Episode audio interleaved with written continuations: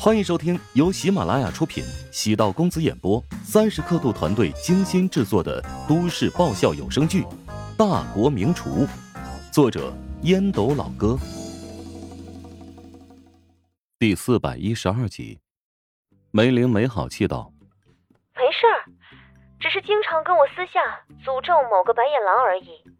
他除夕之前帮你上个热搜，你那首歌在各大原创网站卖的那么好。”至少也得对他说声谢谢吧。好，谢谢你的提醒。呃，我等下就给他打电话。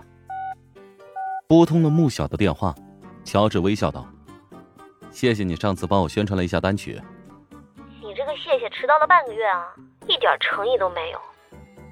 那怎么才有诚意呢？你来探班如何？探班呢？那岂不是又炸锅了呀？放心吧，剧组探班大家都会默契保密的。况且你是我的御用厨师身份过来，没人会误会。我明白你的意思了，是打算让我带着食物去探班呢？你若是空手来，谁让你进来啊？哎，你现在在哪儿？余杭影视城。你什么时候过来？我可以让司机去接你。安排的这么周到，穆小是怕自己耍花招。我最近在准备师大食堂的筹备工作。等忙完这阵儿来找你，你就是个骗子。嘿，我骗你什么了？你骗了我的胃。在穆小的死缠烂打之下，乔治不得不同意过两天对穆小来一次探班。没办法，亏欠他的太多了。若不是有他人气的加持，直大食堂根本没有办法像现在这么红火。外界很多人都质疑乔帮主的食堂。其实有穆小的股份，如果不是穆小的店，为什么那么卖力宣传呢？至于那首新歌《不期而遇的缘分》，在穆小的帮助下，已经到了各大平台榜单前五名。虽然想要更进一步难度很大，但这个成绩对于一个外行人已经是奇迹。管哲前天催自己写歌的时候，还透露了一下收益。单月分账四百万没问题。按照管哲和乔治的合同，乔治能分到三百多万，这还只是一个月的收入。不出意外，半年之内会稳定在月收入两百多万。乔治被这个收入也惊呆了，功劳至少一半是在穆小的身上。滴水之恩，涌泉相报。穆小让自己探个班而已，比起那么多好处。显得微不足道。挂断乔治的电话，穆小发现面颊微烫。让乔治来探班，要不要跟芬姐备案呢？还是先斩后奏吧。芬姐现在对乔治十分警惕，若是知道他来探班，绝对会被扼杀在摇篮之内的。探班在剧组很常见，不仅夫妻之间偶尔来探望，父母或者朋友也会来。过来的话也不会空手，会带点吃的东西。但乔治来探穆小的班，若是被捅出去，那可就不一般了。乔治可是穆小出道以来唯一一个绯闻男友。乔治将梅玲发给自己的资料也分享给钟石，给钟石打了个电话，做个提醒。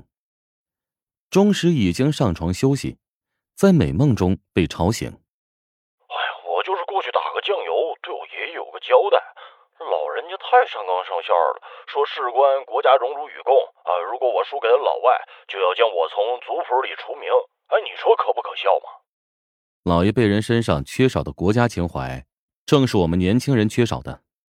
你啊，还是得多花点功夫。还有两个月就开赛了，时间看上去很长，但其实眨眼间就到了。哦，有空我会看一下的，谢谢老大了。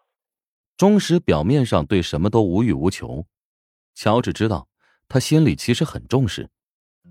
钟石是那种暗自勤奋的人，表面看上去整天吊儿郎当、无所事事，但暗地里特别勤奋用功，宛如读书时的某些学霸。别人学习的时候呢，他在玩；别人休息的时候，他在默默的用功。老师同学都以为他天赋异禀，谁能知道？他只是特别会演。忠实的性格其实特别狗，没有乔治这个更狗的，他就狗成厨王争霸赛最大的黑马了。即使搞不过吴林峰，前三名应该没啥问题。陶如雪最近又开始加班了，每天最早晚上十一点才能返回。再次变成乔治等待陶如雪给他做宵夜，偶尔陶南方也会一起吃个宵夜。返回家中，陶如雪见乔治做了汤圆，皱了皱眉头。乔治很敏感，怎么不合胃口？想吃点酸的或者辣的。呀，不会是？胡说八道什么呢？这才几天啊！还有，如果真有了，我也不会要。见乔治沉默不语，陶如雪捉住乔治的手掌，轻声道：“咱们都还年轻，彼此有自己的事业。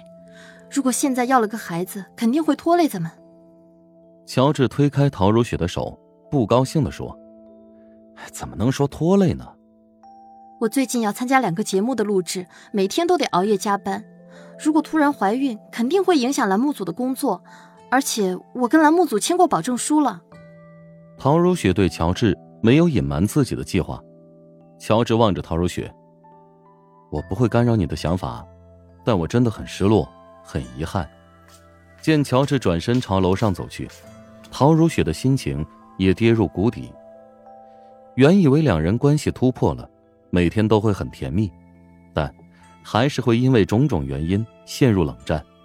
心不在焉的吃着汤圆，味道其实挺不错。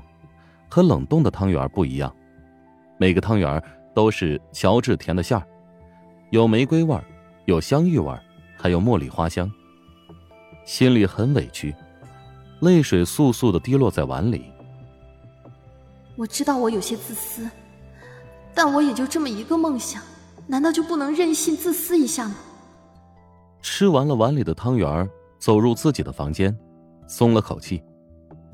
乔治面朝墙壁。侧身躺着，打死不离战场。陶如雪钻入被子，轻轻的拉了拉乔治的胳膊，乔治便转过身，两人四目相对，观察彼此的眼睛、鼻子、嘴唇。乔治问道：“我好看吗？”看得烦了，想吐。陶如雪违心的说道。乔治将陶如雪揽入怀中：“那你也得忍着。你要看我。”从黑发童颜，直到白发枯槁，应该没问题。有句话说得好，吐着吐着就习惯了。陶如雪用力的扭动着身体，将额头顶在乔治的下巴，面颊贴着他的胸膛，这样可以更近距离听到他的心跳。世界烹饪协会的比赛虽然还有两个月，但的确要重视起来。乔治偶尔会在后厨研发一些新菜。既是对大赛做准备，也为食堂的菜品库做补充。每个人都有自己的理想，有些人想当光鲜亮丽的明星，有些人想当举世闻名的大科学家，也有人想当救死扶伤的大夫。乔治的理想是当一个人人交口称赞的厨子，很渺小的一个理想，但需要花费无数努力，刀工勺工。不是一朝一夕就练出来的，而是通过陈年累月的磨砺。当然，更重要的是需要天赋和热爱。天赋在于味觉，在于对刀具的运用，在于对火的敏锐。烹饪一道菜之前，脑海中便能想象出成品的滋味在烹饪的过程中，还会加入灵机一动的闪光点，最终创造出惊艳四座的杰作。这不是所有人都能办到的，需要悟性和天分，比如味觉、嗅觉的敏锐，又比如对酱料的掌控。好的厨师不是按照食谱制作食物，而是根据自己的经验和直觉。直觉呢，又是一种玄之又玄的境界，失之毫厘，谬以千里，多一分或者少一分都有很大的差距。本集播讲完毕。感谢您的收听，如果喜欢本书，请订阅并关注主播。喜马拉雅铁三角将为你带来更多精彩内容。